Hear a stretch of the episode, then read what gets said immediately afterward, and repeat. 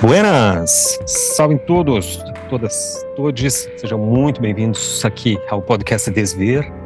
Comigo, Gustavo Dias e meu colega Gil Ales. Fala, Gil. Opa, e aí, tudo bem? Tudo bom. Hoje vamos falar, cometer algumas é, heresias. Falaremos hoje sobre Deus.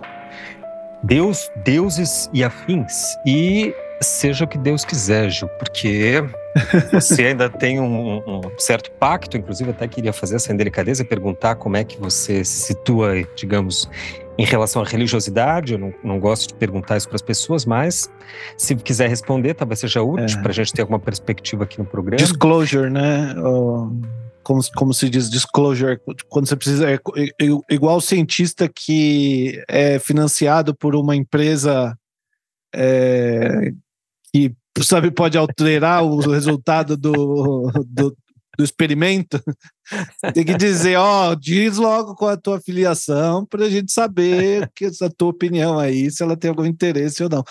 Não, eu não, eu não faço a menor ideia. Essa é a minha posição religiosa. Melhor, melhor que ser bem claro, senão vai perder o patrocínio, hein? Eu não, eu não Mas assim, nem agnóstico eu sou, porque eu não tenho certeza.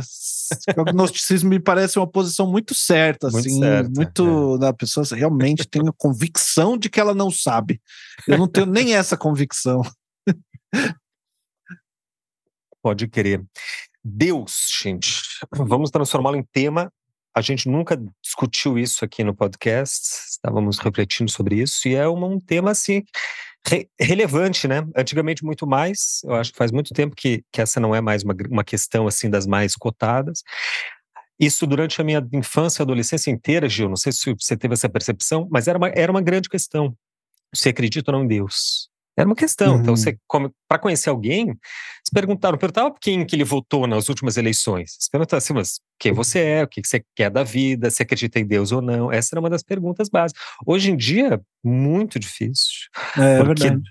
Talvez porque tenha sido a, a ideia da, da, da, própria divindade tenha sido apropriada por, por, esse, por, por essa ideia pat, patriótica, meio fascistoide, enfim, que se apropriou. Então, então, mesmo que é de centro, fica assim de comentar, porque também não quer parecer um, um fundamentalista. Não sei, sei que essa ideia saiu um pouco de moda, mas é uma grande questão, sempre foi e continuará sendo.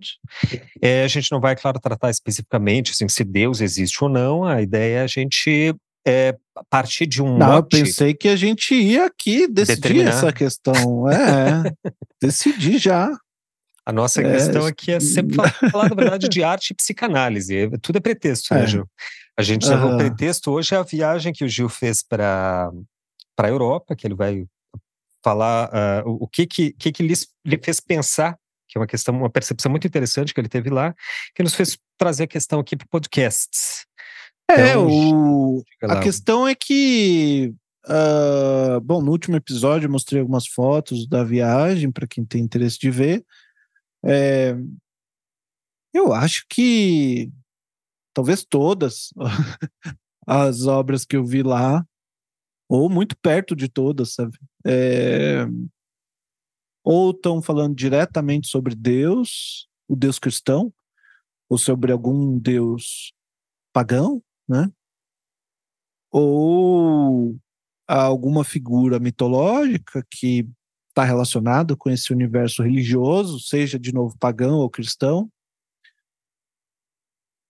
ou mesmo a, a arte um pouco mais política, assim, que é, mas ainda assim, sabe, a obra, uma, uma obra como Davi de Michelangelo, é uma obra eminentemente política, era um símbolo da cidade, um símbolo dos, dos Medici e tal, mas é o Davi, assim, é no ato de fazer um milagre, né, que ele só é, é atribuído a Deus, né, o, o, o, o, o Davi, né, o homem com o coração, segundo o coração de Deus e tal, figura bíblica.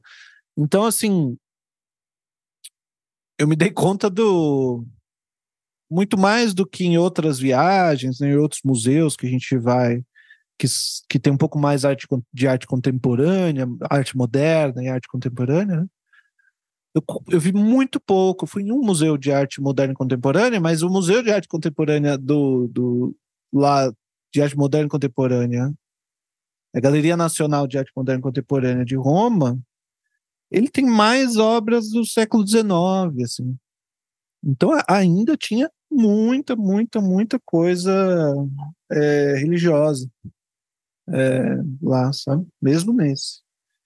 Então eu fiquei pensando assim, nossa, esse tema é um tema que, para quem gosta de história da arte, se você não entende absolutamente nada assim de é, paganismo, né? De mitologia grega, mitologia romana, de horóscopo na astrologia é, e de da Bíblia, assim, nunca leu a Bíblia, não faz a menor ideia, assim, se eu falo Davi, você não sabe quem é. é se eu te dissesse que da, Jesus encontrou Davi e os dois tomaram as, uma, um vinho juntos, você ia falar, ah, que legal, assim, beleza, e entender assim que tinha tudo certo. Assim, fica muito difícil de entender a história da arte nesse caso. É um contexto realmente assim imprescindível, né? Não dá para você, não é questão de ser um erudito em arte para você minima, minimamente assim dizer que gosta realmente de arte, que tem algum interesse legítimo em arte, especialmente da arte da, falando da tradição, né? Tradição é do século XIX para trás, quer dizer, antes do, do modernismo. Tem que ter algum conhecimento assim religioso, pelo menos nesses dois, dois troncos aí, né? Judaico-cristão e pagão. Porque é, a arte não, muçulmana. Não vai rigorosamente nada do que foi produzido é... do século XIX para trás, não tem como. Sim. A arte árabe, a arte muçulmana é, assim, uma coisa absolutamente deslumbrante também, assim, não dá para deixar de fora.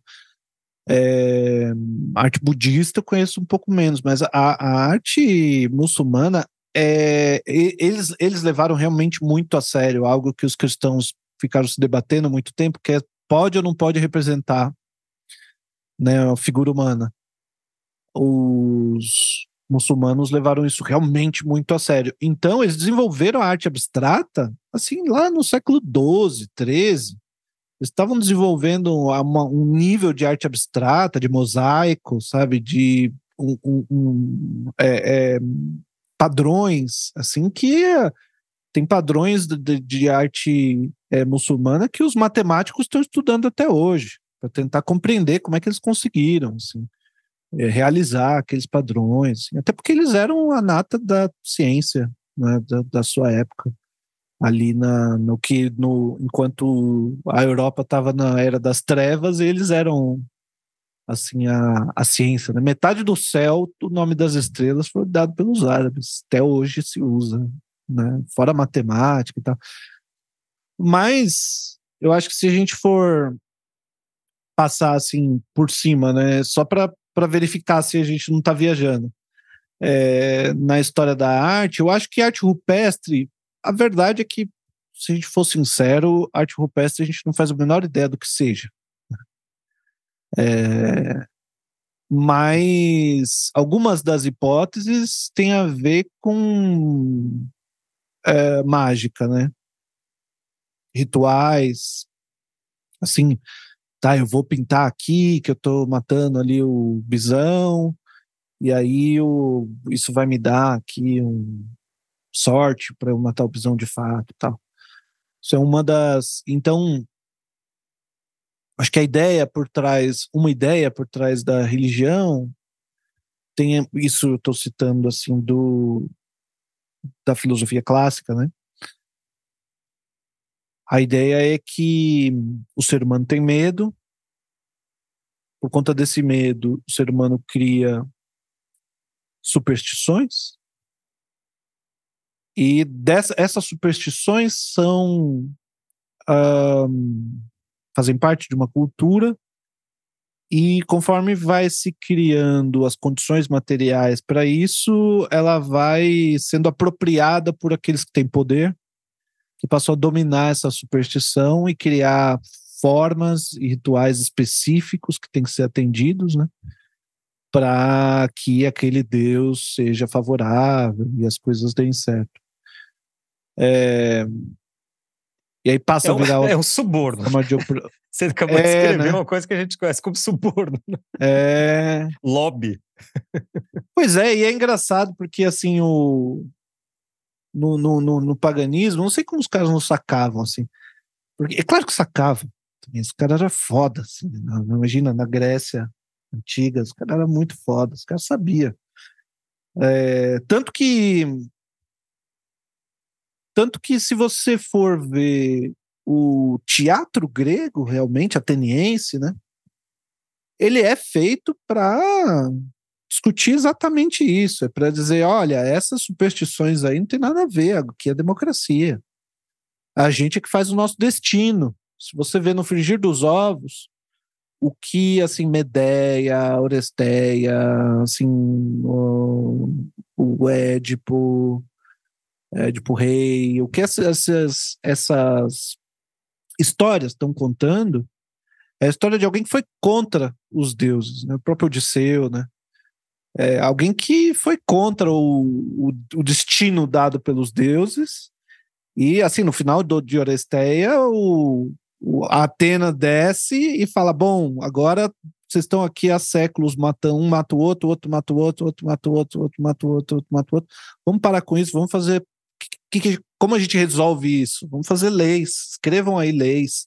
Vocês, vocês mesmos escrevam suas leis, em vez de, dos deuses te darem leis. Escrevam vocês mesmos as leis e, e aí sigam essas leis que vocês escreveram. Então a ideia, desde a da antiguidade, já tinha essa desconfiança em relação aos deuses e aos é, e a religião como que instituída, né, com os é, seus... É uma interpretação interessante essa de que porque, assim, certamente a, a digamos, a, vers, a, a, visão dos dramaturgos gregos era, um, era bastante é, é, herética, de um, de um certo ponto de vista, né?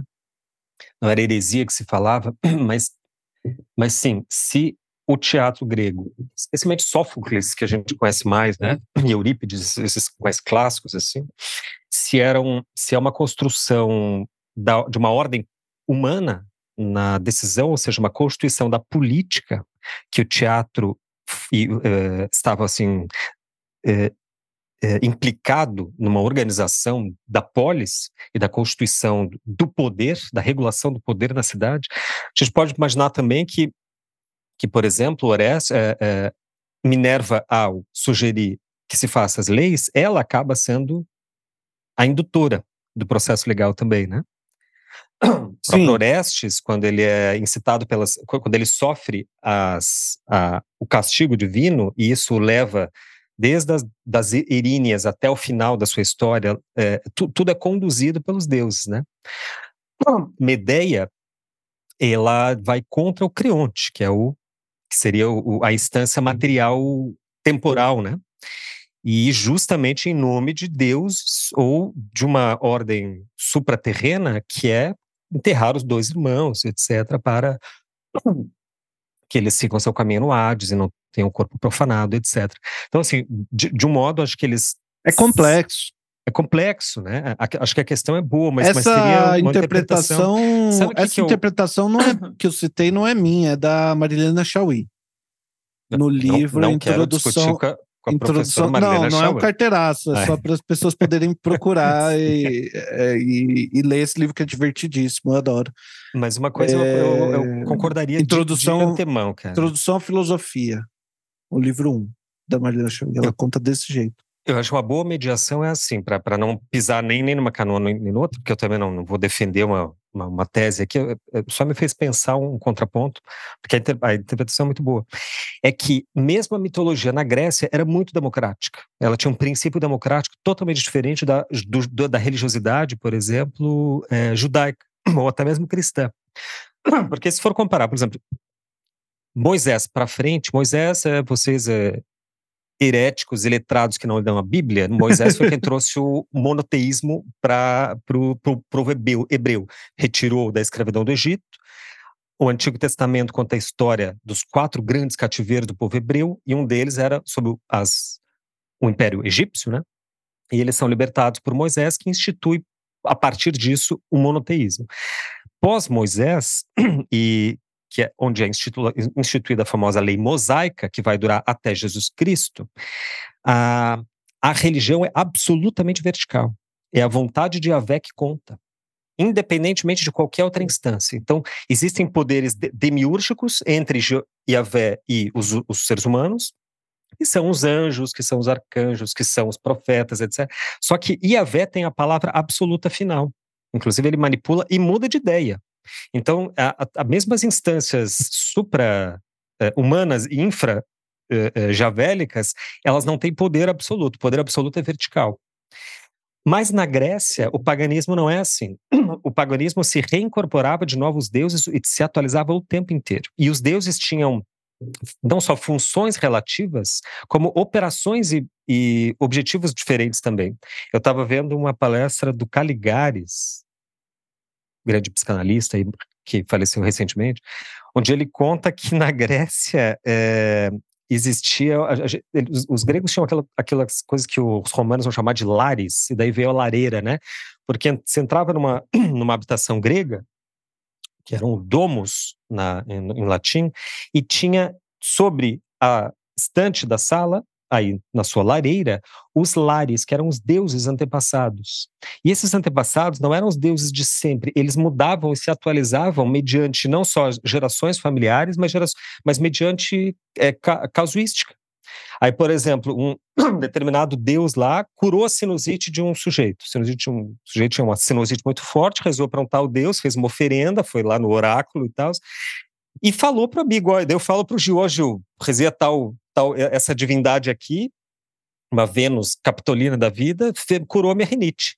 Daí tu que tem sinusite e rinite também, tu pega uma, uma estatueta e bota na tua lareira e diz, ó, essa aqui é boa para sinusite, essa Deus aqui, então começa a adorar você que tem sinusite também. Mas se por acaso eu rezo para um, eu, eu voto para um antepassado meu, por exemplo, um bisavô meu, que me cura de alguma, sei lá, de uma enxaqueca, eu posso falar para o Gil, Gil, ó, então, meu bisavô, fulano de tal, hum. esse aqui me fiz alguma uma, uma devoção a ele e ele me curou da enxaqueca. O Gil também podia botar lá na sua lareira o meu bisavô.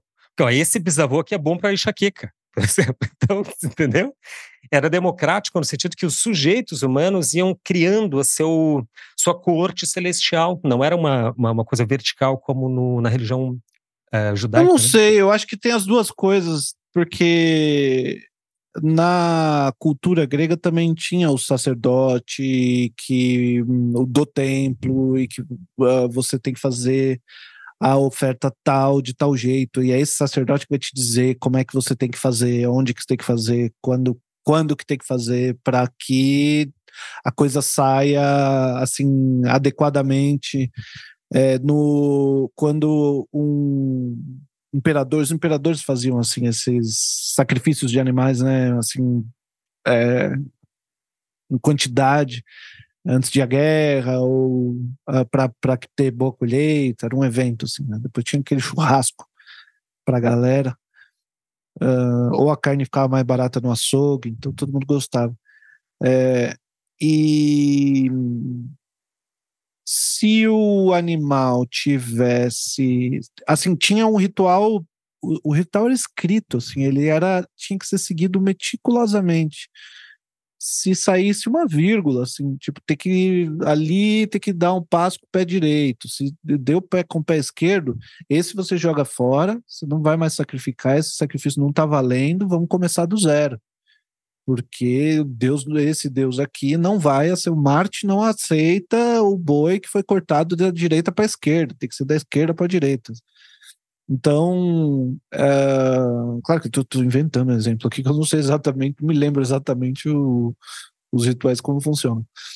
Mas, mas tinha, assim, uma, um tipo de hierarquia também. E, e do outro lado também a Bíblia está cheia de é, situações em que um, figuras se, se brigaram com o Jeová ou é, é, foram contra e ele teve que é, brigar é, com eles de sempre. volta. Perderam sempre. Nem sempre. Irredutível. Eles. É, é, é. Não é boa. Não é, Jeová não é boa gente, assim. É, é, realmente ele impõe não tinha muita a sua mediação, vontade. O Jeová, hum, tem muita conversa. Mas, mas tem situações assim em que é, as pessoas mudam assim o coração de Deus ele a história da Bíblia é quase que só sobre isso assim como que Deus quer que o povo povo né é muito épico a Bíblia né? muito mais do que a gente se lembra mais das histórias pessoais de indivíduos né porque é mais fácil de guardar na memória mas de verdade a Bíblia é muito épica assim é sobre a história do povo e Deus quer que o povo, por exemplo, Deus quer Deus não quer, não queria que o povo tivesse rei. Ele diz isso claramente. Não é para ter rei como os outros povos têm, mas se vocês querem tanto, estão me enchendo tanto o saco para te dar um rei, então beleza. Então eu vou aqui instituir um rei e esse rei vai fernizar a vida de vocês e vocês sempre agora vão ter reis e os reis vai ser um pior que o outro. E vocês vão ver só. Vocês não me obedecem. Então assim, ele ele abria mão da vontade dele e castigava como assim, bom, se não vai ficar do meu jeito, então vocês vão se Também fuder agora. de vocês, agora vocês estão Vocês vão se fuder. Mas é, é, mas o que, o que eu estava dizendo era que os na verdade, pensando nos gregos, é que os filósofos, quando começou a nascer a filosofia, a filosofia nasceu desse lugar, assim. Cara, deve ter um outro jeito de explicar por que, que tem o trovão que não seja é, que tem um deus ali, que é o, sei lá, Zeus, que tem um trovão na sua mão e ele joga esse trovão ali, o trovão cai ali. Deve ter outra explicação. Será que o mundo não é todo feito de fogo? Então, ali no céu tem um fogo que cai, uma coisa assim, tal. E começa a especulação filosófica. Eles começam a acertar. E aí a ciência nasce daí. Né? Eles começam a fazer experimentos e começam a acertar algumas coisas que antes eram explicadas uh, de maneira supersticiosa.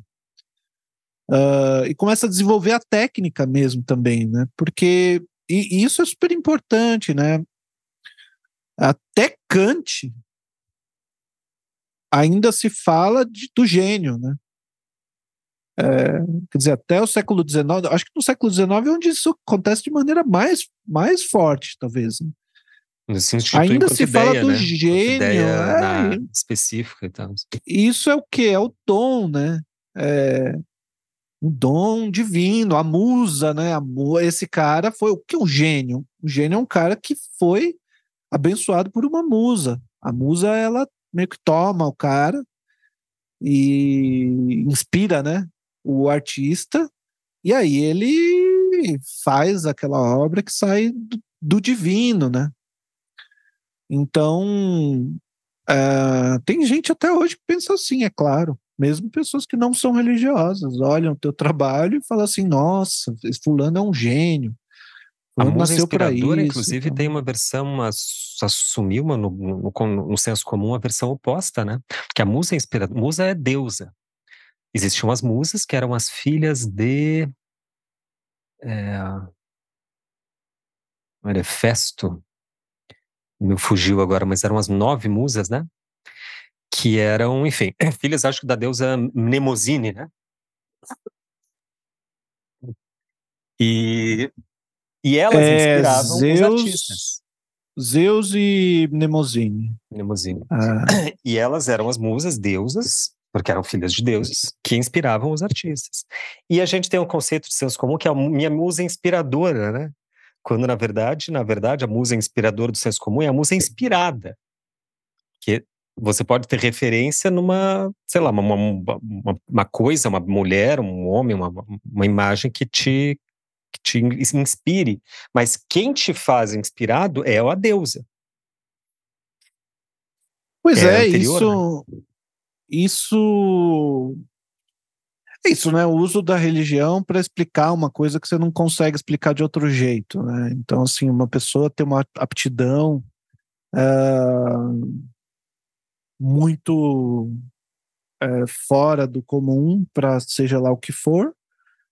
E o grego ia atribuir esse grego supersticioso, supersticioso, não um grego filósofo, é, iria atribuir isso a uma musa que está aí perto de você. Ó, esse cara é músico muito bom, ele tem uma musa ali e tal.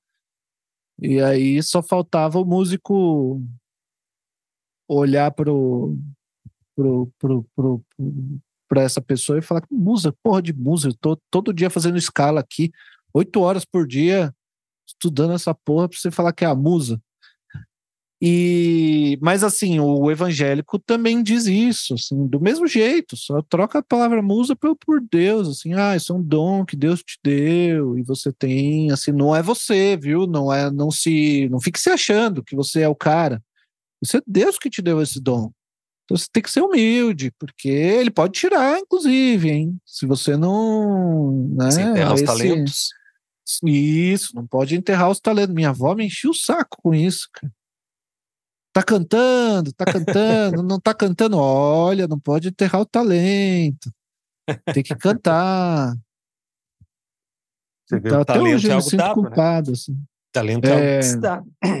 Talento é uma coisa que você nasce com, nasce sem, enfim, você ganha e pode ser, inclusive, pode, pode perder, senão, senão pode multiplicar. Né? Mas, mas eu acho que a gente deve a. Se, se, eu não sei se existiria arte se não existisse religião, assim. É, se a gente olha a arte egípcia. Se a pergunta fosse o inverso. Não tem, assim. Arte egípcia, arte grega, arte romana Será que existiria Era. religião sem arte, cara? é uma pergunta interessante também. O poder de Deus, desde se você incluir instituiu a partir dos artistas, né, da arte. É, se você incluir a literatura, a, os textos antigos como literatura e chamar isso de arte, né? Além das artes visuais, da escultura, da pintura, da música, é, isso tudo foi desenvolvido no contexto religioso. A gente não tem Falando notícia, assim. Do todo período amor... românico, medieval, ah. renascentista, é, inclusive, que era composto de pessoas parte, que não liam. É. Uhum. Então, as imagens era que instituía o. É, era que amparava a palavra do, do padre, né? Dava é. força, dava força. É, a ilustração da imagem dava força. Né?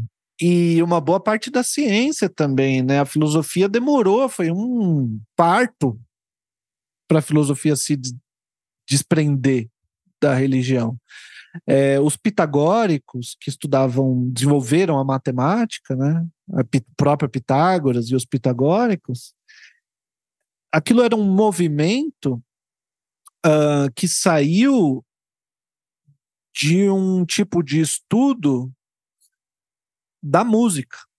Então a gente fala assim: ah, a música usa ciência, matemática. Pra... Não, não, não. É o contrário. A matemática existiu, se desenvolveu, porque ela era o estudo da música. Deixa eu entender como é que é a harmonia do universo. Essa harmonia que eu tô aqui com as bacantes, num ritual dionisíaco, é, e, e essa música, como é que a gente consegue compreender a harmonia na música? Ah, não, peraí, tem um fio aqui, se eu divido ele no meio, e aí se der um terço para cá, então eu começo a calcular.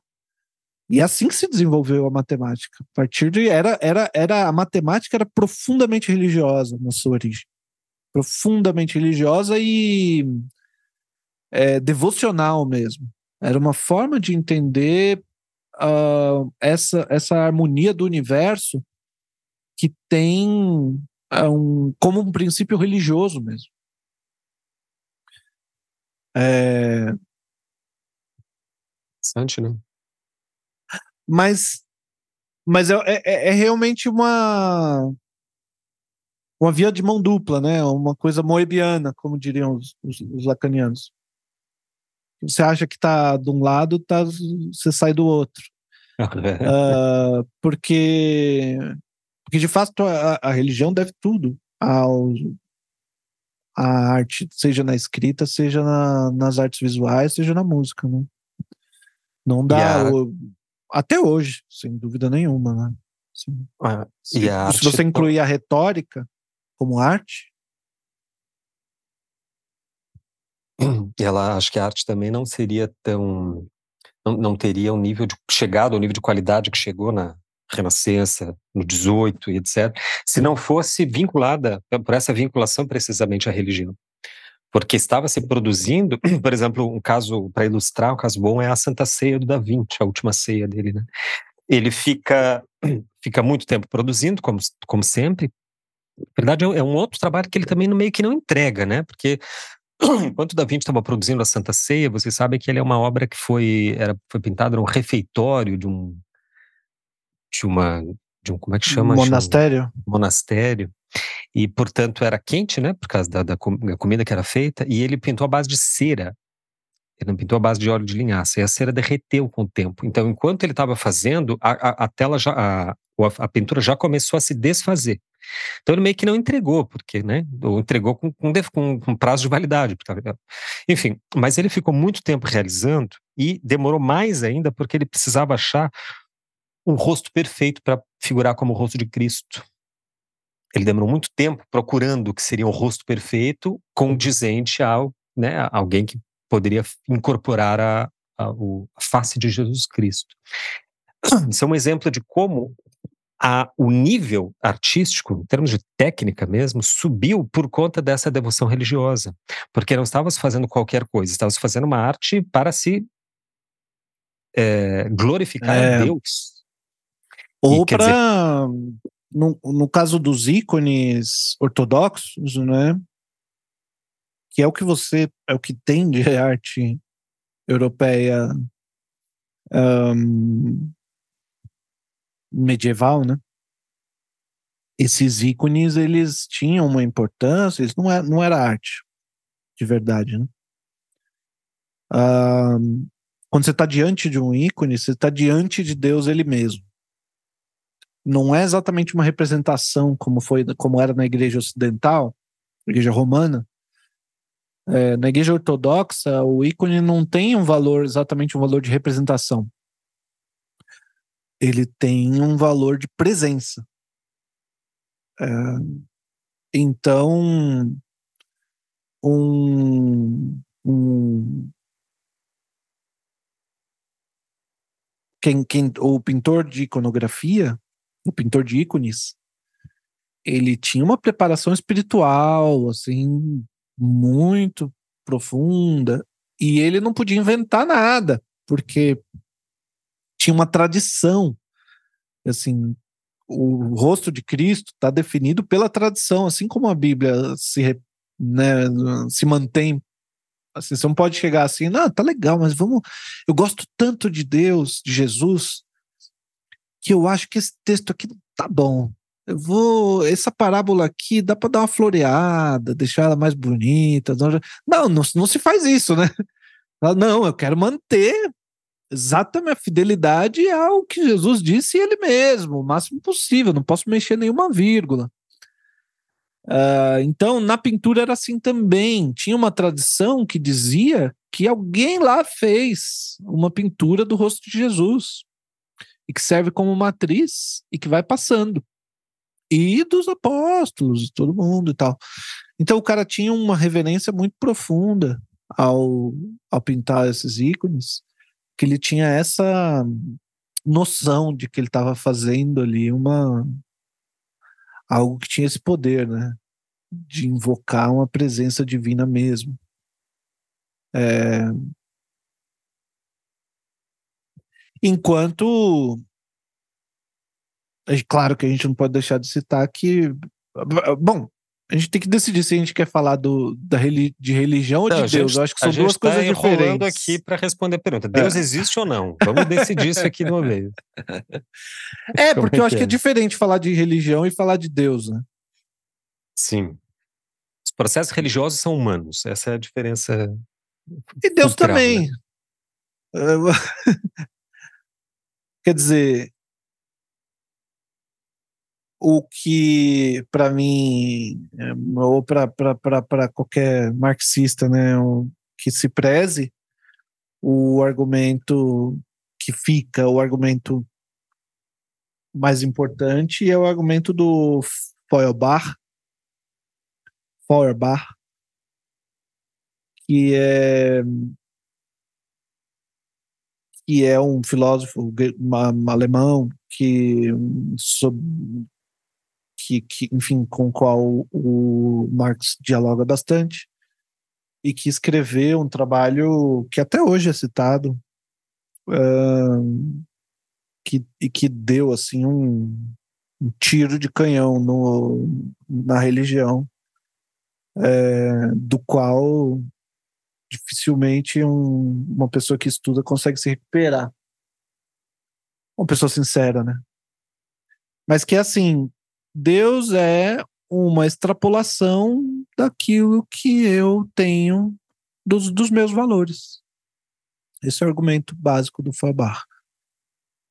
Então, se eu acho que a justiça, é a bondade, é a beleza, essas coisas que interessam, eu pego isso que eu acho em mim que é importante e jogo a sua máxima potência, imagina, né? A sua máxima potência, então isso é Deus. E aí o problema é exatamente esse. Cada pessoa vê um, cada pessoa inventa seu Deus e a mesma pessoa eu acho que a principal pergunta que eu faria para um religioso hoje é para um religioso que faz, ficou a vida inteira sendo religioso, né? Acho que a pergunta que eu faria é, é assim: quando você tinha 12 anos de idade, você acreditava em Deus? Sim. Descreve o Deus que você acreditava em, com 12 anos de idade. Agora descreve o Deus que você acreditava com 22. Agora com 32. É a mesma ideia? Você tem. Não, geralmente eu acho que a pessoa vai dizer: não, minha ideia, minha, minha compreensão de Deus foi se foi evoluindo com o tempo, conforme foi estudando, tarará, tarará. Cara, você não está adorando o mesmo Deus. assim, não é o mesmo Deus, objetivamente você não está imaginando a mesma coisa. Você não está se referindo. Então, assim, não tem um referente fixo uh, ao qual a gente se refere. Isso que é o grande paradoxo, porque se Deus existe, não pode haver nenhum referente. Porque ele é absoluto, não é relativo. Por isso que é tão difícil a ideia de Deus, né? É difícil conciliar, porque qualquer desi, de, de, definição possível, qualquer tipo de determinação vai ser uma, vai estar tá subvertendo a própria ideia de divindade. A melhor definição que eu conheço é a definição mosaica, que diz Deus é aquele que é. Não, não tem atributo, ele é e pronto porque só essa existência é o absoluto que basta, né? Se eu qualifico ele, ele se torna relativo, deixa de ser é, absoluto, é, perde é, a essência até, divina. É, eu acho que isso é exatamente o oposto de uma definição, né? Uh, é. quando, quando você olha nos os graus de conhecimento uh, ali do. Acho que é Platão, sim, é Platão, ele determina assim graus de graus de conhecimento. Então, o primeiro grau é o nome. Você tem o nome, eu não vou me lembrar todos os graus, mas você tem o nome, a imagem, daí tem um, um não, o nome, a definição, a imagem, posso estar trocando o lugar aqui do, da imagem ou a definição, um, um pode vir um, um, segundo ou terceiro, não me lembro exatamente, mas é nome, definição, imagem, daí o conceito ou a ideia, né? E por fim a intuição, que é realmente o conhecimento pleno de um objeto qualquer. É, então, quando eu enuncio o nome copo, você pode. A gente consegue definir. Eu não sei se eu conseguiria definir o copo, acho difícil. Não é, não é fácil. É, porque definição para o Platão é uma coisa muito séria, assim, né? Você realmente precisa de um enunciado que qualquer copo, em qualquer ângulo, pra, servindo para qualquer coisa, ainda continua sendo, por aquela definição, continua sendo um copo. Teria que então, ser assim, é um cilindro assim, oco é. aberto de um lado, por exemplo. É, eu acho que é uma definição redutor, boa. E... Máximo redutor possível, mínimo denominador comum, né? Em todo, ah, aberto de um lado e fechado do outro, pode ser. Mas assim, um copo quadrado não é um copo? Então. Pois é. Se definiu como cilindro. Sim. Aí, aí, aí, por aí a treta do Platão era essa, né? Então achar um realmente um. É, Mas é, dentro desse, a definição postulados é difícil colocar Deus, né? Tanto por isso que isso, ele é jogado Deus, intuição, você não né? acha? Não é, o Deus, o Deus cristão, você não tem nenhum nome, porque é. essa situação ali com Moisés na no pé da sarça ardente foi exatamente o que ele perguntou. Esse Deus se, se, né, se se apresenta assim e começa a conversar com ele, e ele pergunta: ah, mas qual é o teu nome? E aí ele não responde esse Deus. Ele fala: não, não, ó, eu sou o que eu sou, não me venha querer me definir, não. Porque, né, depois dessa pergunta, Deus, Deus já sabia que vinha outras, né? Assim, qual é o teu nome? E de onde que você vem? e para que time você torce? Você acredita é? em Deus? É. Para que time você torce? Qual é o teu partido político? E vai seguir perguntando. E Deus não queria esse Deus bíblico. Eu acho muito o que, o que há de mais muito interessante nele é exatamente isso. Não define, Eles, não, é. não tente definir que você não vai dar certo. Isso os teólogos da antiguidade sabiam perfeitamente bem que Deus não poderia ser assimilável pela via do conhecimento, por exemplo, filosófico, porque ele não tem enunciado, mas somente aurido por intuição, pela fé. Então você acredita em Deus, você é informado da existência dele não por razão lógica, não por conhecimento determinável, mas por uma intuição que é a fé. O que é louco, né? Porque daí é o seguinte: você tem fé ou não tem, é assim, se é uma coisa também que você nasce com ou nasce sem. Sim. Então, assim, tem uns que podem acreditar, é quase que uma graça possível, e tem uns que, infelizmente, não vai conseguir acreditar. Quer dizer, é, é retirar a própria possibilidade de existência de Deus para fora da, da, da, nossa opção humana, da, da jurisdição humana. Quer dizer, a gente não tem opção de crer ou não, porque a nossa capacidade de crer, ela por si só já é uma espécie de um talento, de um dom, que é o dom da fé. É uns paradoxos muito bem construídos, né? A ideia do Santo Agostinho, por exemplo, eu acho muito boa também, que é aquela, ele tem uma ilustração linda, que é a história do menininho que vai ele tem um sonho, né? Ele sonha que um garotinho, ele tá numa praia, daí um garotinho vai da praia para o mar, do mar para areia, vai e volta, né? Aí ele se aproxima e vê que esse menininho tá segurando uma concha e vai até o mar, pega um pouquinho de água na concha e leva até a, a areia e depois vai. Daí ele pergunta: o que, que você está fazendo? Ele diz: não, eu estou tentando é, colocar o mar dentro da concha.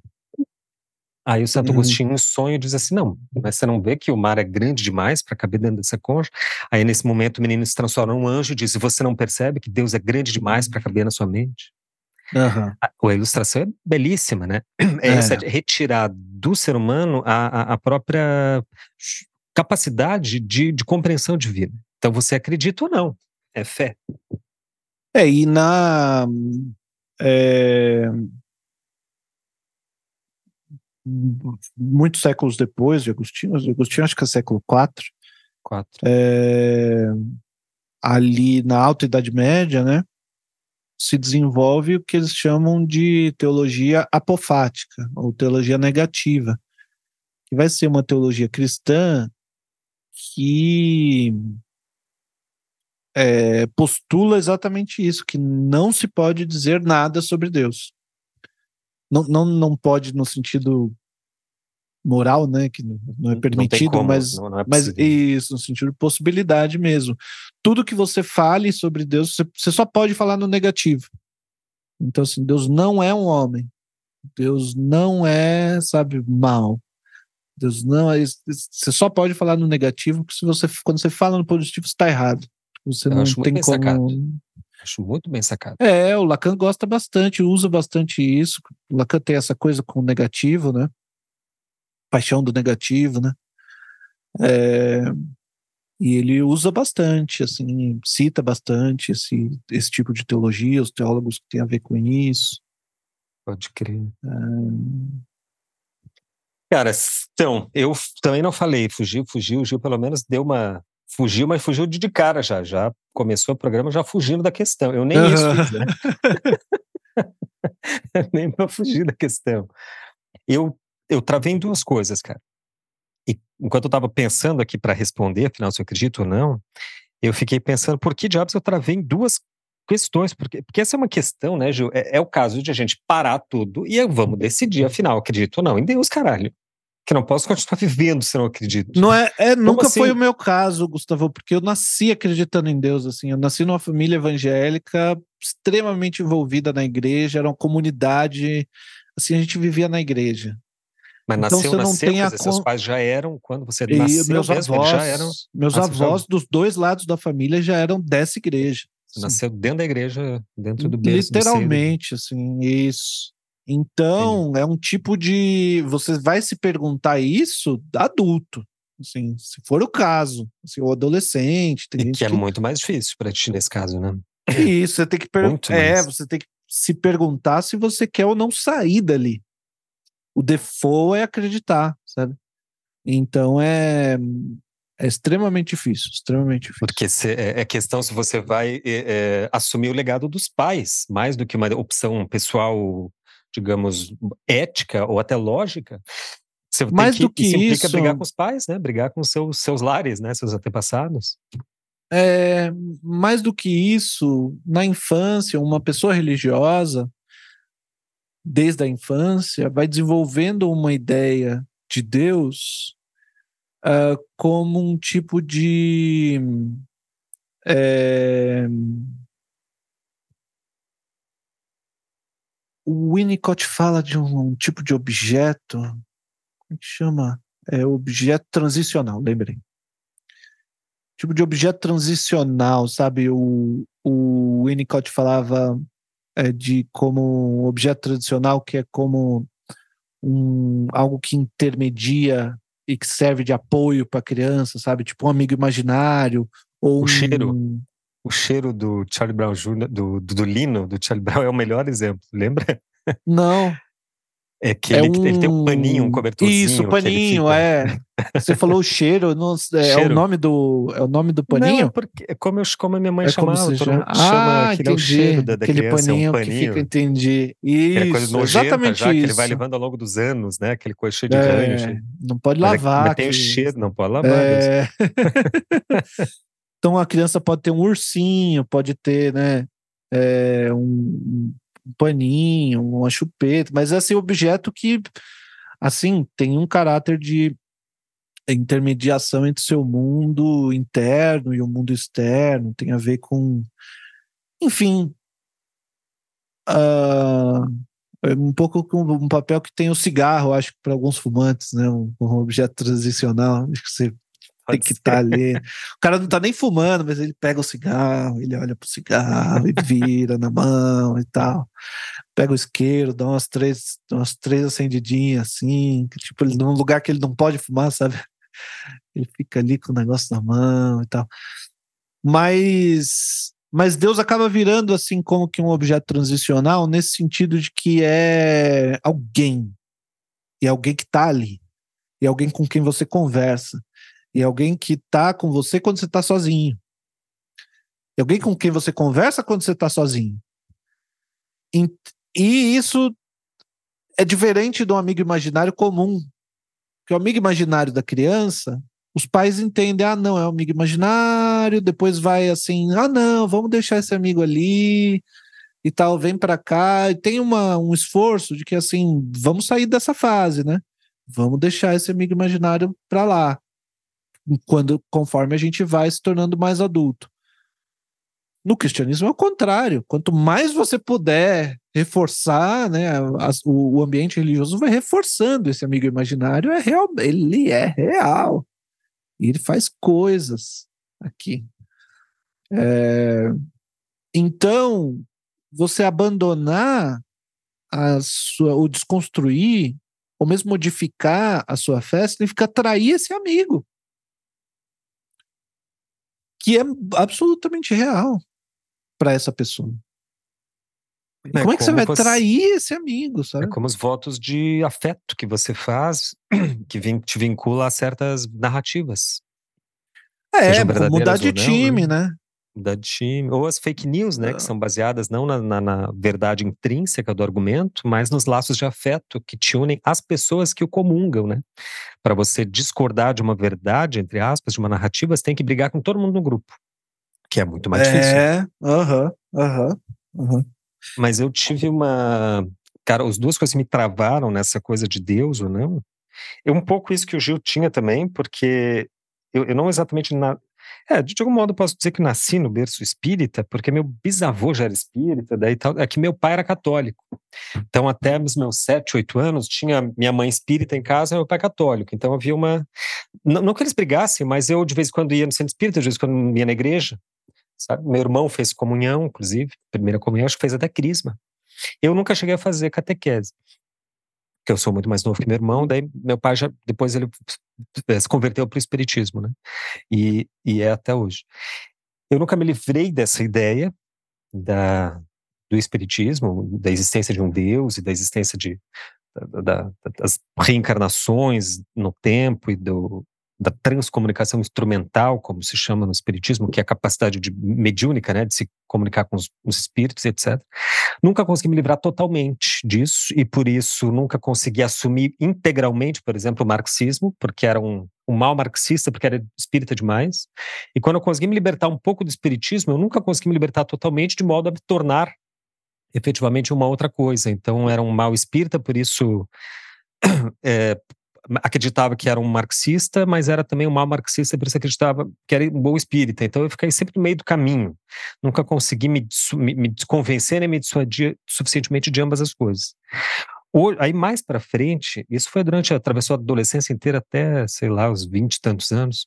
Depois me travei numa outra coisa, que é que é o fato de que Deus existindo ou não, isso não faz diferença foi quando eu percebi que a verdade, não importa tanto qual é a verdade, a grande questão que a gente deve fazer é para quem ela importa.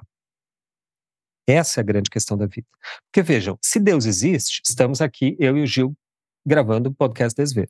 Se Deus não existe, continuamos aqui gravando podcast Desver. Não muda a, a, a, realidade das coisas. E Deus é muito mais uma crença íntima do que uma, uma realidade específica que pode, né? O que pode transformar o mundo é a minha adoção de uma ética ou não, ou a adoção de outra ética. Né? Da existência em si não importa, Deus pode existir. A, diferença, a questão é que eu não acredito verdade e crença são coisas muito diferentes. Então, esse foi o primeiro momento que eu travei, assim. Quer dizer, travei no sentido de que dei uma, uma mediação satisfatória para a questão e de modo a não, não me atormentar mais, porque era uma questão que me atormentou durante muito tempo, né? Se Deus existe ou não. Quando eu cheguei nessa, nessa, nessa síntese, eu pensei, bom, tudo bem, não preciso mais me preocupar.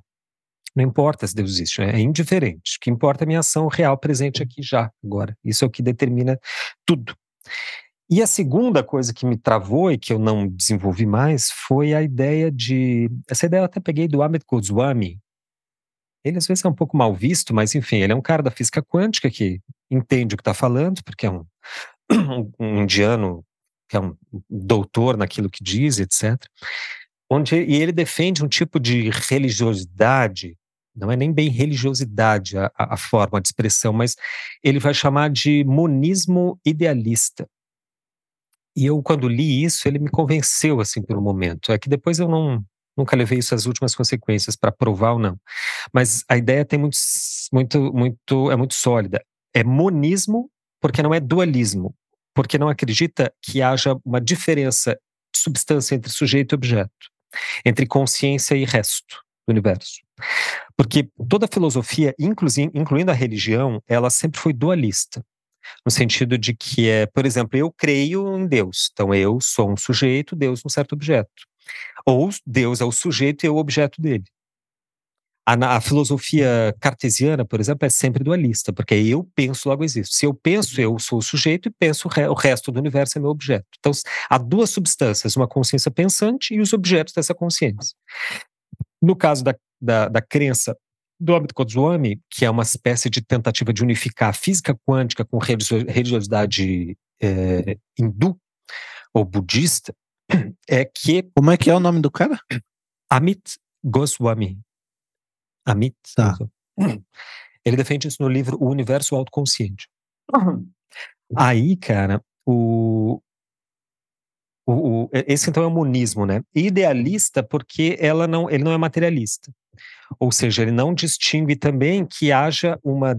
uma não, não, não aceita que haja uma diferença entre matéria e não matéria. Aí ele vai pelo princípio da física quântica, né? Para a física quântica, tudo é energia, e energia circulante. A matéria é energia condensada, né? O resto é energia em, em, em, em, em trânsito, né? Em flow.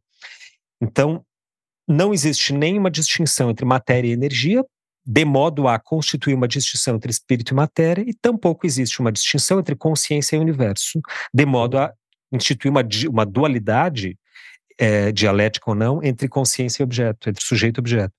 Então ele defende uma, uma religiosidade, uma ética, enfim, chamada de monismo idealista. E eu acho muito bom isso, mas também nunca parei assim para, sabe, será que vou acreditar nisso? Então vou estudar profundamente. Nunca fiz isso, por algum motivo, não, não me dediquei a isso. É aquilo que eu falava, né, Ju? É, é o caso a gente parar tudo e decidir de uma vez, se a gente acredita ou não, porque é uma questão muito grande, né? Eu não sei por que, que a gente não faz isso. Eu não, eu não concordo, não. Eu acho que não tem. Essas coisas são muito importantes para você fazer de uma vez. É, eu acho que é exatamente o contrário. Eu acho que quando a coisa é importante, você tem que tomar todo o tempo que for necessário é, e ou deixar a questão realmente suspensa, porque não tenho pressa para fechar e decidir, sabe? É, quando é você falava do. Vai fechar os pontos, né? Aí você reza para São Dimas à tarde aparece, do, né? do lado do Dunker. Aí, meu amigo, na hora que o avião começa a dar uns barulhinhos, fazer uns barulhinhos, tá só descendo o, trem de, o trem de pouso, tá tudo certo aqui, mas ah, olha ali, rapaz. ali que eu quero ver o ateu mesmo.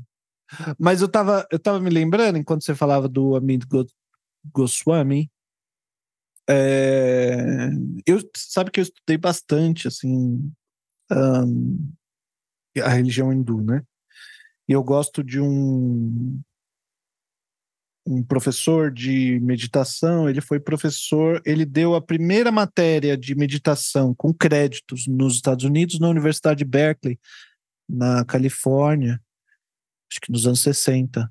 Um, e é um, um, literato, assim, um grande escritor é, e tradutor do sânscrito para o inglês, muito premiado, muito importante no, no, no, seu trabalho acadêmico, assim, de pesquisa e tradução, que se chama Eknath Ishwaran, esse é o nome dele. Eu tive que olhar que eu tenho uma estante de livro dele na minha biblioteca.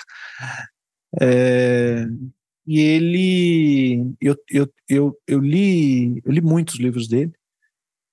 Um, ele traz uma tradição muito ancestral lá na Índia, é, familiar, assim, de leitura do sânscrito, de interpretação dessas, ah, da, da Mahabharata, da Bhagavad Gita. E, e ele acaba fazendo uma tradução para um, uma tradução dessa espiritualidade muito diversa, né? Ele, ele faz a leitura dele, né? Não, acho que hinduísmo é um nome extremamente ocidental para uma coleção extremamente diversa de práticas de um continente, né? de, de práticas religiosas. Mas uh, tem um recorte disso, né? Que talvez a gente pudesse usar a expressão brahmanismo. É, e toma como ponto de partida Brahman como um, eu não sei qual a expressão em português, eu li tudo que eu li sobre hinduísmo foi em inglês, então não tenho vocabulário em português para falar disso mas é, a expressão em inglês que se usa é Godhead. Eu não sei se tem uma expressão em português semelhante a isso, mas é algo como uma substância da qual uh, que é Brahma, é, que é uma substância da qual Deus deriva, deriva dela. Então, eles têm uh, muitos deuses, porque, não, não, na verdade, não tem muitos deuses. Todos esses deuses são emanam dessa única substância que é a consciência divina que forma o todo é, do universo. Né? Então, uh, acho que o, me parece que o, o esforço do Amit Goswami é perceber essas similar, similaridades, né? Assim como é, na, na, na, física quântica você pode ver, sei lá, superposição, não localidade, é, e fazer relações né, com essa é, filosofia é, monista, como você descreveu, é, mas que vê, mas que tem esse foco, né? Eu acho que pro, pro Eknath Ishwaran também o foco, o foco é muito esse, de a percepção de que tudo é um, a percepção de que todos nós somos parte de uma única consciência um, cósmica um, e tal. Uh, e, e, e daí o, os, os indianos são muito bons com técnica, né? Porque eles, desenvolvem, eles foram desenvolvendo daí técnicas muito sofisticadas de espiritualidade para você se dar conta dessa unidade perfeita do universo, tarará, tarará, que vai dar lá no budismo, né? na, na, na nirvana, na iluminação. Um, e e muito da arte budista e hindu, hindu uh, se é que a gente pode usar esse termo, vem dessas práticas, na verdade, né? É um negócio muito bonito. É... Aqueles. Quer dizer, a prática de meditação do cara faz. Uh, no, no, final, quando você termina, você tem uma obra de arte. Né? Eu me lembro dos budistas fazendo aqueles é, pensando na palavra rosácea, não é essa palavra. É, como é, Gustavo? Mandala, isso. Aquelas mandalas de areia. E aí o cara tem ali um instrumento, né, que ele vai colocando, não, tipo um canudinho assim, né? Uma madeirinha que ele vai colocando a areia ali para ela cair perfeitamente né, no lugar que ele precisa que caia e tal. E é um trabalho de uma paciência infinita, né? Ele fica ali porque aquilo é meditação, né?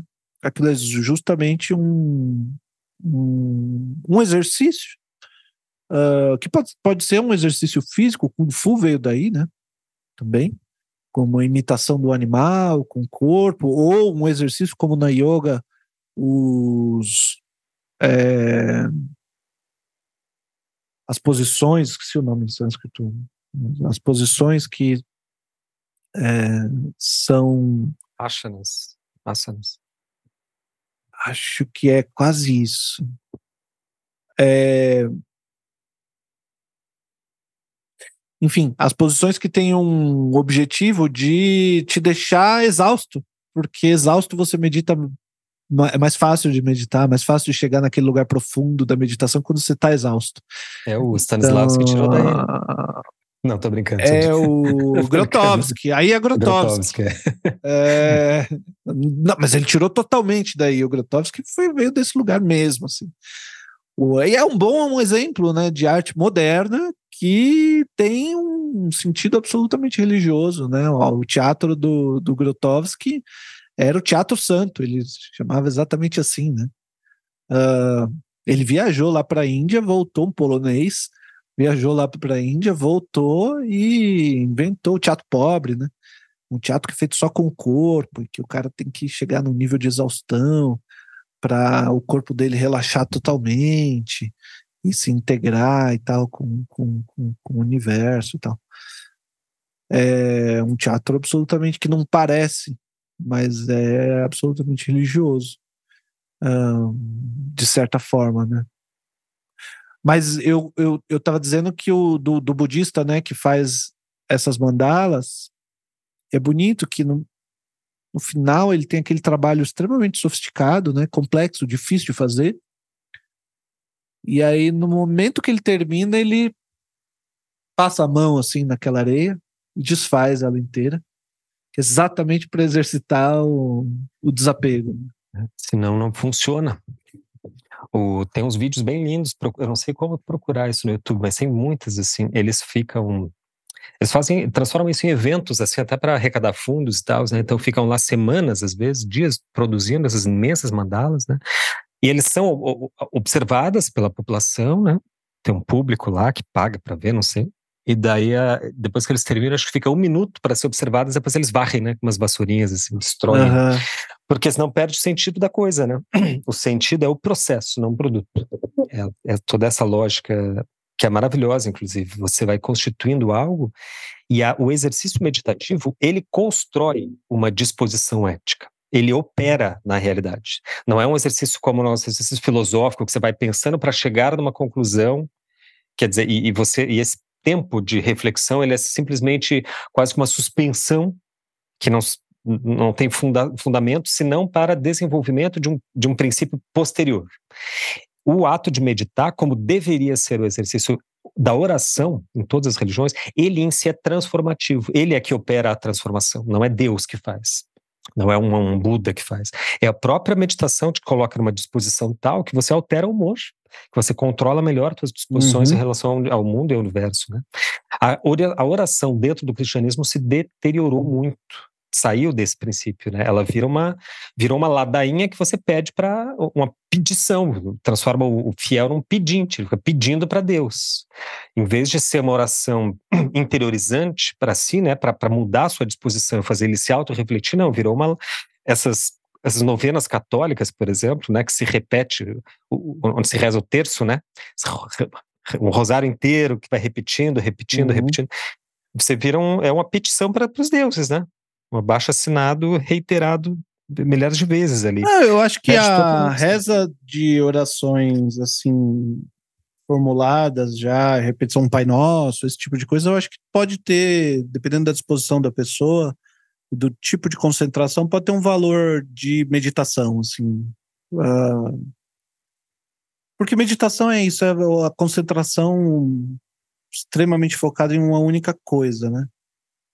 É diferente de um discurso, acho que lógico, que a pessoa tem que pensar o que, que ela vai falar e tal. Eu acho que realmente vai para outro lugar. É... Mas para mim a grande questão sobre Deus e sobre a religião como duas coisas muito diferentes, muito separadas uma da outra para mim, né? Mas a pergunta é: isso te faz bem ou isso te faz mal? Porque para mim não é indiferente. Para alguma pessoa pode ser indiferente. Se é, se é indiferente, você não precisa se perguntar nada sobre isso. Mas eu acho que tem muita gente para as quais a religião, Deus e a religião fazem bem, tem um encaixe da fantasia da pessoa, sua noção de pai, a lei, a moral, como que ele integra isso com o prazer, de onde ele tira prazer, como que ele goza. Eu acho que tem muita gente que consegue achar um encaixe psíquico das sua, suas formações psíquicas assim, com a religião e com Deus que funciona funciona. Eu acho que se essa pessoa perder Deus, ela pira.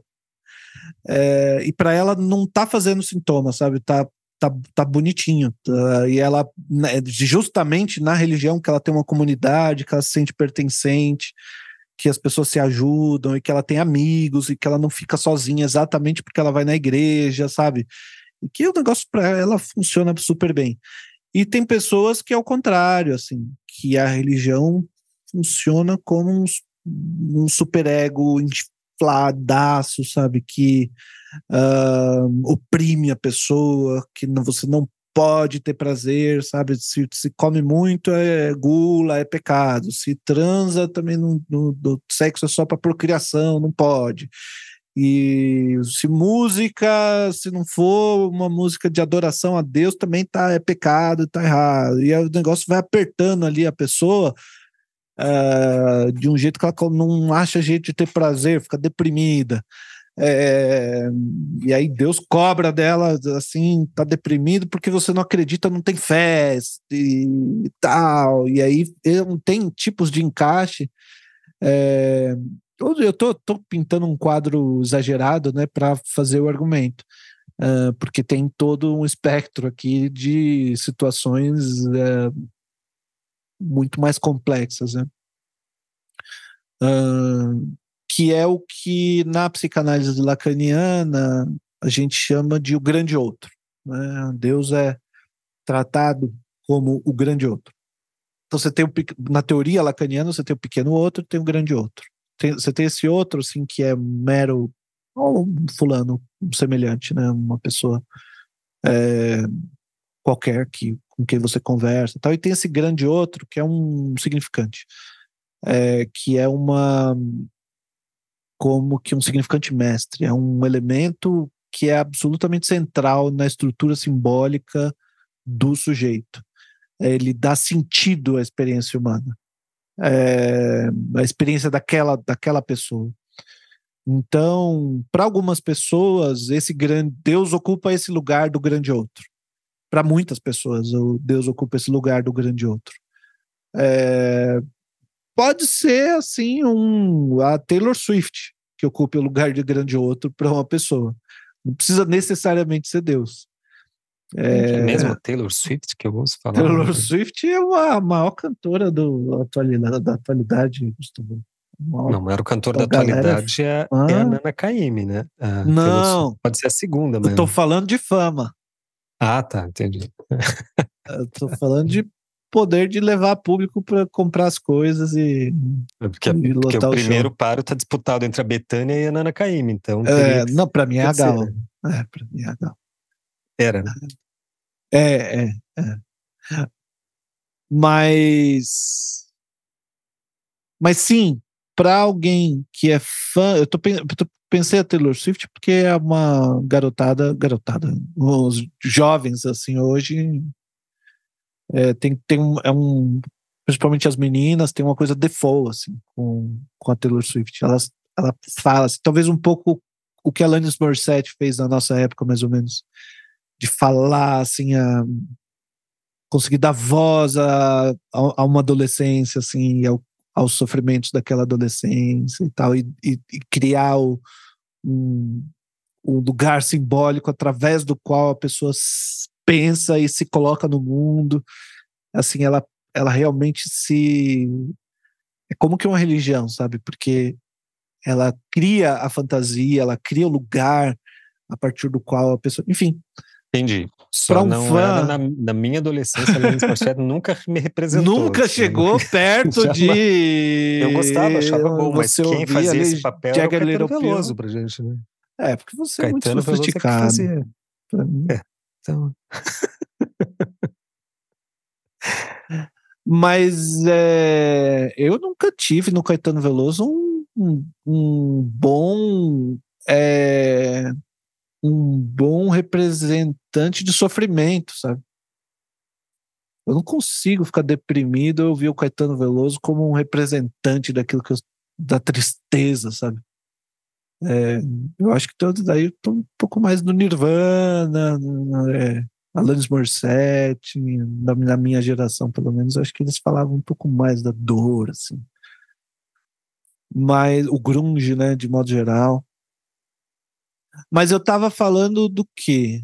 Que a gente da Taylor Swift, eu tava falando do grande outro, é, no Lacan. É, então Deus ali tem esse valor de significante, né? E aqui eu acho que é um, esse é um sentido no qual a gente não pergunta mais se Deus existe. Você sabe que Deus existe como significante. Aí é uma assim, se você não sabe que Deus existe como significante, não é a mesma coisa de dizer que, enfim, esse computador que está na minha frente não existe. Ué, ele está aqui, ele existe? É claro que ele existe. Então, nesse sentido, como um significante, Deus existe, ponto, acabou, é um fato. A existência de Deus como um significante, porque a gente fala sobre ele, ele está articulado socialmente, é, a gente diz coisas a respeito dele como significante, como a palavra que faz parte da língua, Deus existe, ponto, acabou. Você acreditando é. nele ou não. Aí se existe para o ateu tal existe, qual para o religioso, igual. Nós o criamos, né? Se ele não existe, é, nós o criamos. se linguagem. o ateu tem que dizer que Deus não existe, pronto. Ele, ele existe como enquanto significante, ele existe, é óbvio. Isso é uma, um fato do mundo. Ele existe como significante. É, a questão é como que ele se encaixa, então, na estrutura psíquica da pessoa, né? Pra, cara, para mim a questão não é, eu entendo essa questão, acho que ela é importante, mas para mim a maior questão é a jurisprudência desse Deus. Essa é a única questão que interessa, porque essa daí que você coloca é uma questão fundamental, só que de o íntimo. Quer dizer que vai, vai, vai decidir se a pessoa crê ou não em Deus pela necessidade é, é, é, libidinal dela. Agora, a questão questão é até que ponto o teu Deus interfere no, na minha, da minha, dos meus passos, nas minhas ações. Essa eu acho que é uma que, que é a questão relevante mesmo. Que até o, as pessoas quererem fazer seja o que for em nome do seu Deus, para mim é indiferente. Acho que elas têm total liberdade. Seja tacar fogo em si mesmas, como em, em alguns casos de, de monges budistas, por exemplo, que já se viu, né? Seja se atirar em de aviões em movimento, como no caso do, islamismo, como se tem visto bastante. É, agora, ou seja, nesses casos de fundamentalismos, né? Ou mesmo, mesmo dentro do cristianismo, de silícios, de autoflagelação, etc. Isso aí tudo bem. Agora, o quanto o Deus do sujeito interfere na minha liberdade, esse eu acho que é uma grande questão. Porque daí pois é, a mas... dimensão pública, política da, da divina, é... aí, aí, toca a todos, não é mais de é... forma íntima, sabe? E a arte, né? Porque é a partir desse lugar que teve a iconoclastia cristã que destruiu. Como eu disse no outro episódio, a gente não vê, é, a gente vê em todos os museus que eu fui, eu vi obra de arte do século I, máximo século II ali, talvez alguma coisinha do século III, eu não, já não me lembro. E aí você pula para o século XV, XIV, XV, sei lá, 12, 13 no máximo, né? Ali arte religiosa. A arte pagã você não encontra na Idade Média. Não é porque não existiam pagãos, é porque os cristãos destruíram tudo. eles foram massacrados. Ficou. O que, o que a gente vê hoje do século I estava enterrado. Assim. Os caras destruíram tudo. Eles destruíram tudo. Então, e continuam destruindo. Né? E continuam destruindo hoje em dia. Então, uh, bem literalmente, assim. É, a gente, puxa, no museu, o, Museu Santander, em, em Porto Alegre, até onde aconteceu né, o, o Queer Museu, até hoje, para você entrar lá, você tem que dar o RG, ainda tá assim, né, Gustavo? Você tem que fazer um registro, dar o RG, deixar a mochila, tem todo um, um assinar um negócio lá e tal, tem toda uma burocracia que ficou para o resto da história. Vai ficar assim o museu agora, porque ah, teve o Queer Museu e aqueles, aquelas pessoas que se diziam cristãs fizeram um protesto absolutamente violento para que aquilo não acontecesse. Mas eu acho que não tem saída, sabe, Gustavo? Porque uh, exatamente por conta desses encaixes de estruturas psíquicas com a religião e com a, e com a sua visão de Deus. Porque Deus tem esse. ocupa esse lugar de, que o Lacan chama de nome do Pai, né, que é uma metáfora ou um significante que estrutura, tem um papel assim, muito crucial, muito fundamental para estruturar o psiquismo de uma, de uma, pessoa, estruturar o sujeito, uh, que não, não tem a ver literalmente com o pai biológico da pessoa, com Deus, mas que é uma estrutura, uma estrutura simbólica que organiza o mundo, uh, a lei, né? O, o Freud falava da lei. Era mais simples de entender do que o nome do pai. Mas a fantasia é aquilo que, tor que, que concilia o prazer com a lei. Uh, então, nessas montagens, se você tem um Deus, quer dizer, a sua forma de gozo está sujeita à sua ideia de Deus. Porque a tua moralidade está sujeita à sua ideia de Deus. É, meu problema com Deus é esse. Meu problema com Deus é que se Deus, se Deus existe, ele precisa me dizer como é que eu tenho que viver. E ele vai me dizer como é que eu tenho que viver. Então eu estou alienado. Necessariamente não sou um sujeito que com o seu desejo e que toma suas decisões e que faz as suas escolhas. Não, faz como um, como um evangélico mais supersticioso que na hora de tomar uma decisão, ele pode, uma pessoa um pouco mais esperta, ele pode, neste caso, né, pode ir lá e perguntar para o pastor, ó, oh, não sei se caso se compra uma bicicleta, me ajuda aqui. Não sei se faço uma declaração de amor ou uma declaração de imposto de renda. E aí ele pergunta, o pastor pode dar uma orientação. Se o pastor for bom, como era o Pfister, amigo do Freud, é, amigaço do Freud, era um pastor é, com quem ele se relacionava por cartas e tal, e que estudava psicanálise. Exatamente, eu, esse pastor estudava psicanálise e se correspondia com Freud porque ele sabia que ele estava atendendo pessoas que estavam falando do seu sofrimento, queria aprender como é que se escuta, como é que é essa técnica aí da psicanálise para fazer uma escuta de qualidade aqui no meu. É, então, assim, tem pastores assim. É, que, que, fazem uma escuta realmente bastante qualificada, ainda que seja uma escuta pastoral e não uma escuta psicanalítica. É, mas tem, vai ter o evangélico que vai decidir isso fazendo assim, ele abre a Bíblia. Não sei se você já viu isso, Gustavo. Mas sua. É, assim, eu estou contando de, de, de, de, conhecimento de causa, né? Abre a Bíblia e bota o dedo no aleatório, tipo dadaísmo. E bota o dedo ali e lê. E daí interpreta o que, que Deus está querendo me dizer, se é sim ou se é, é não. É o funcionamento do tarô. É, exato, exato. Só que é Deus que está me dizendo, porque na Bíblia é a vontade de Deus.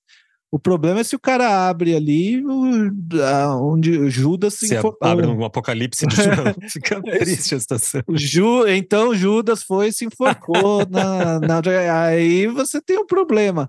Mas olha, eu vou te dizer que. É, enfim, é, esse, esses são casos em que a pessoa, o sujeito está se alienando Sim. na religião. Isso não é necessário. Eu acho que uma pessoa pode ser religiosa e manter, né, a, a como é que é o nome dela? A, um livro bem na minha frente aqui. Françoise Doutor.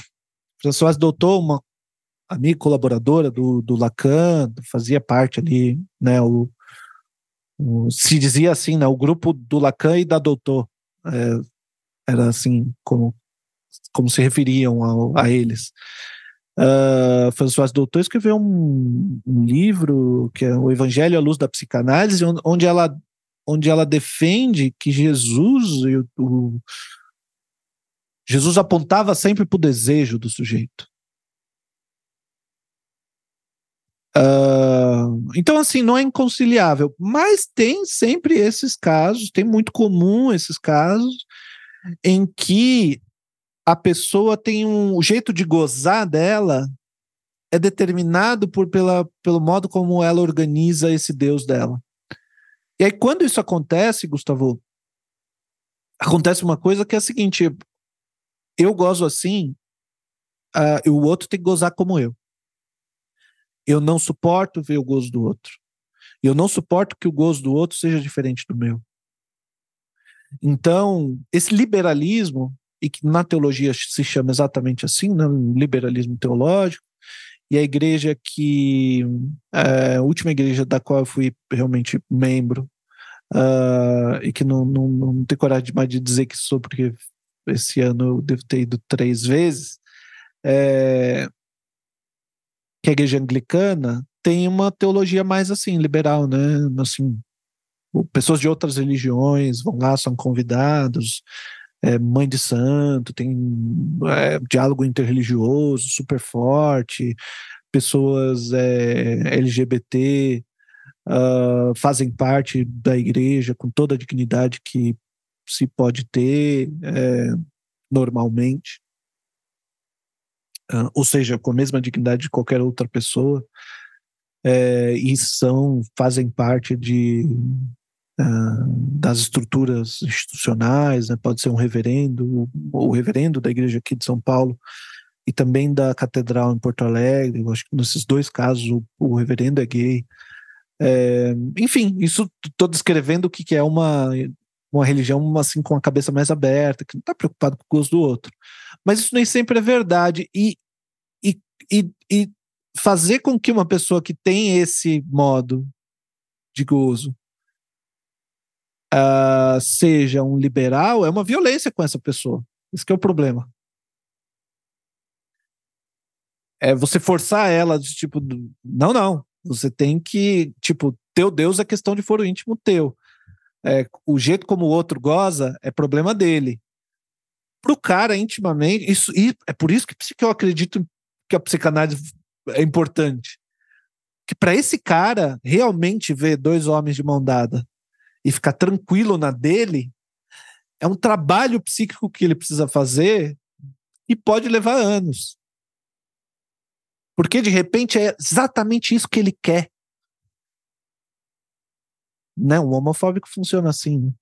É exatamente no fundo é isso que ele quer, só que ele não pode, porque nessa organização dele moral, isso está proibido, está vetado. Então, se está vetado para mim, o outro também não pode. Eu não posso deixar que o outro, sabe? É. Porque no fundo do, da homofobia está inveja, né? É bastante claro. A questão é. porque como é que ele pode gozar dessa forma? que ele não entende, ele acha que é uma escolha. O que, que ele posso se eu não posso? Ele acha que é uma escolha. Né? Ele não é. entende que é uma, que é uma condição psíquica. Né? Mas aí tem uma, uma, uma questão que é a diferença entre a, do, a religião enquanto doutrina e a religião enquanto busca espiritual, busca íntima. Né? É, religião, e espiritualidade. Por isso que eu acho complicado. É, por isso eu acho complicado essa. Eu acho que a, enquanto ela religião, ela vai ter sempre o caráter doutrinário, porque isso que determina, isso que qualifica uma religião. Ela tem um caráter doutrinário.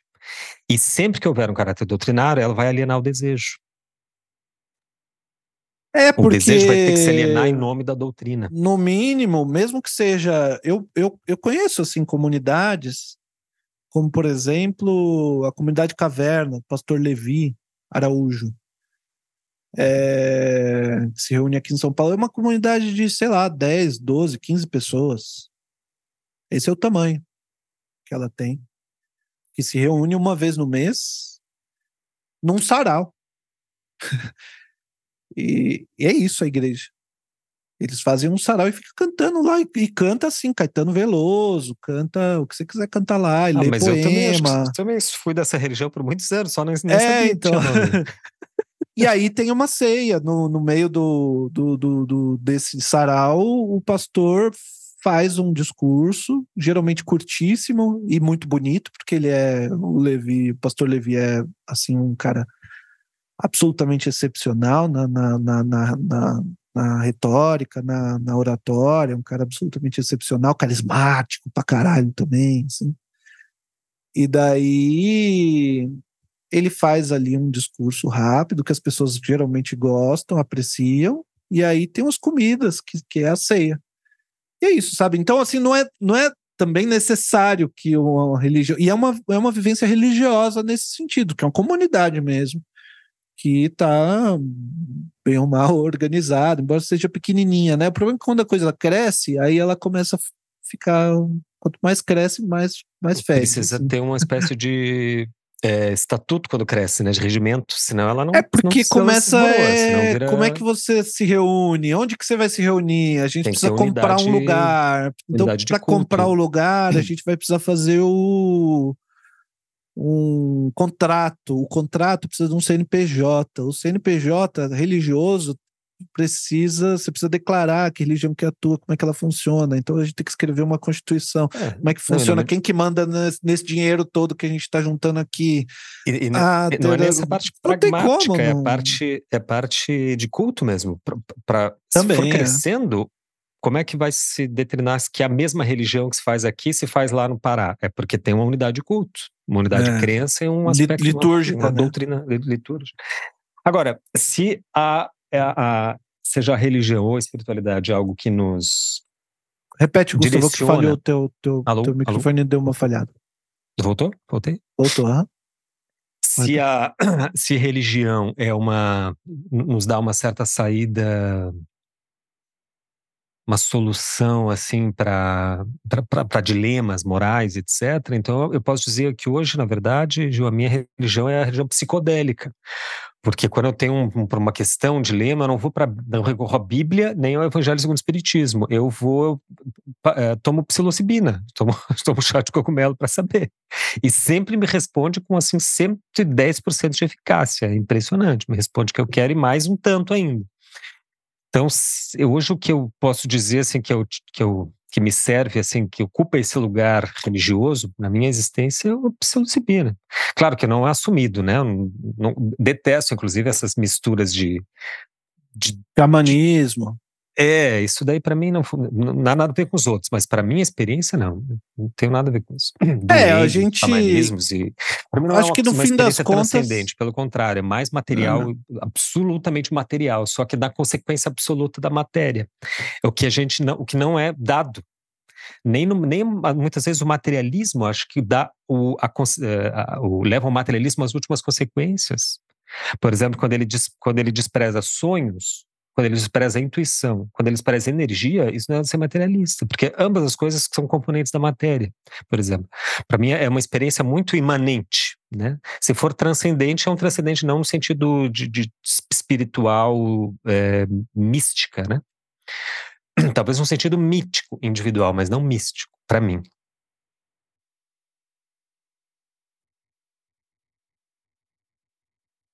Pois é, o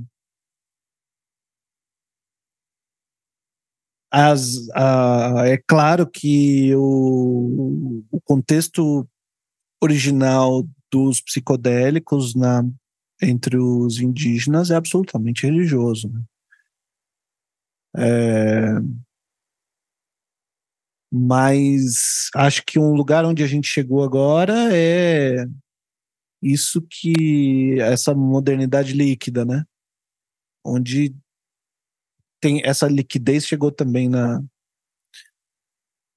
na condição pós-moderna, essa liquidez chega na religião também. Então você pode simplesmente falar assim: "Não, eu sou meio aqui, eu vou vou no xamã, depois na sexta-feira eu vou no terreiro do Candomblé, no domingo eu vou na missa, que eu gosto muito daquele aquele padre, que o fulano de tal, que minha mãe vai lá.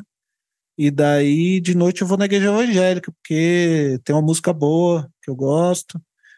E, e só falta a pessoa ter um, em casa um, um, deus grego ali, um Marte, porque eu tô precisando de uma força aqui, tô fazendo.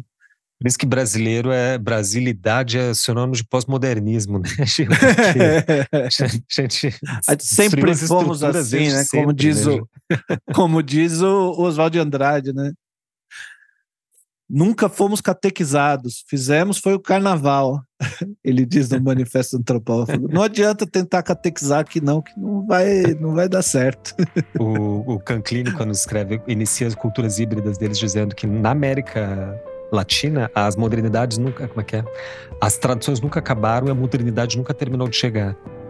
Isso já qualifica precisamente que é essa nossa apocalipse carnavalesco pós-moderno aqui, né? É. O bagulho aqui é louco. Mas temos que encerrar, porque o papo tá bom, mas é. Já foi, tá sei lá, umas duas horas, né? É. Duas horas. Quero ter alguém Rende muito, horas, né? falar sobre é, Deus.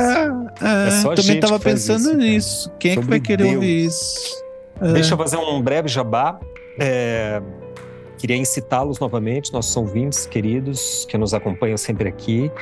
É, comprem o meu livro Lancei, foi lançado esse mês agora, de novembro, pela Mondro Editora, tá? O livro chama Canções para Desarmar Bombas. Quem ainda não está ciente, Gravamos um podcast só sobre isso, aqui no podcast mesmo. Procurem ali no Spotify. O nome é Canções para Desarmar Bombas, o nome do livro. E façam esse favor de adquirir os livros, tá? Por quê? Porque é o retorno que a gente pede. Tá? A gente está aqui gravando para vocês por horas e horas e o que a gente pede é, são essas coisas sim. Vocês adquiram o nosso trabalho, é a forma de nos recompensar. É isso, Gil. É isso aí. Mais alguma coisa? Estamos por aqui hoje, né? Ficamos então. É isso aí, abraço a todos. Adeus. Falou, até mais.